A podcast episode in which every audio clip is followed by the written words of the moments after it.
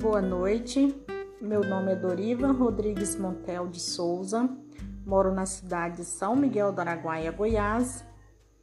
Vou falar sobre a violência contra a mulher. A mulher ela vem sofrendo muitas formas de violência. Ela, a violência ela inclui o estupro, a violência doméstica, o assédio no, no trabalho, abuso nas escolas, a violência é um ato que resulte em danos físicos, lesivo, psicológico, sexual. Mulheres que sofrem violência são mais propícias, necessitam de tratamento. A mulher que sofre violência, elas têm medo, medo de tudo, de todo. Elas, ou seja, onde que, que elas se tornam, elas vão, elas têm medo, né? Elas tornam uma pessoa sem esperança, sem força. Às vezes, elas param até de lutar, de ir atrás dos seus direitos. Muitas das vezes, o agressor faz ameaça. Se você falar ou denunciar, eu faço algo pior com você. Daí, por medo, muitas das mulheres se calam, elas se coagem Muitas das vezes, a mulher ela divide o próprio espaço com o agressor. Elas vivem em clima de tensão, de medo. É muitas das vezes o agressor está na própria casa.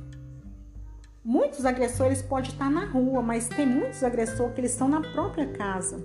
A violência, muitas das vezes, elas são acometidas dentro da própria casa, dentro do próprio lar.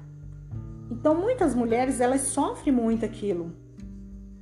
Ali dentro, ali dentro da própria casa seria um lugar, um lugar, teria que ser um lugar sossegado, mas muitas delas não têm sossego.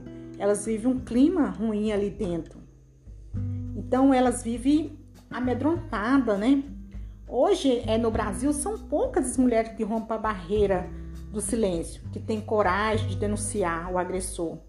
Muitas mulheres elas pensam em fazer a denúncia por ter ou estar ainda sofrendo agressão. Mas por medo elas falar, não vou falar, vou me calar. Porque fulano falou se eu falar, ele vai fazer pior comigo.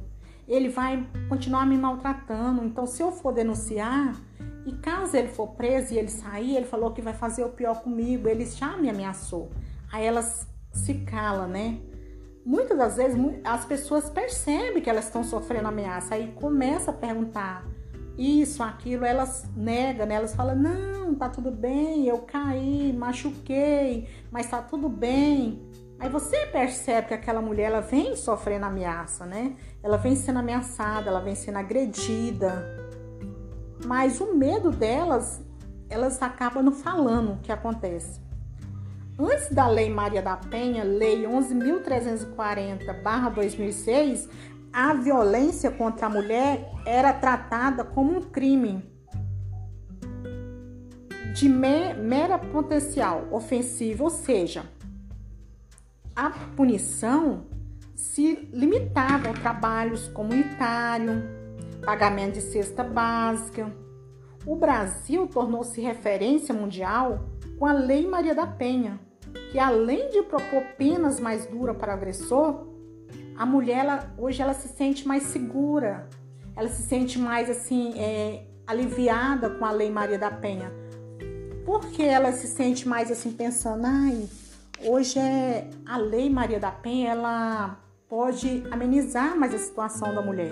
Não quer dizer que a, a mulher não vai sofrer aquela violência, não vai ter mais aquela violência. Mas talvez para ela, ela se sente mais é, tranquila, né? Vou encerrar minha fala. É, eu faço parte do curso de Defensores de Direitos Humanos, organizado pelo MEDH, apoio pelo Fundo Brasil Direitos Humanos. O meu tema é sobre a violência contra a mulher.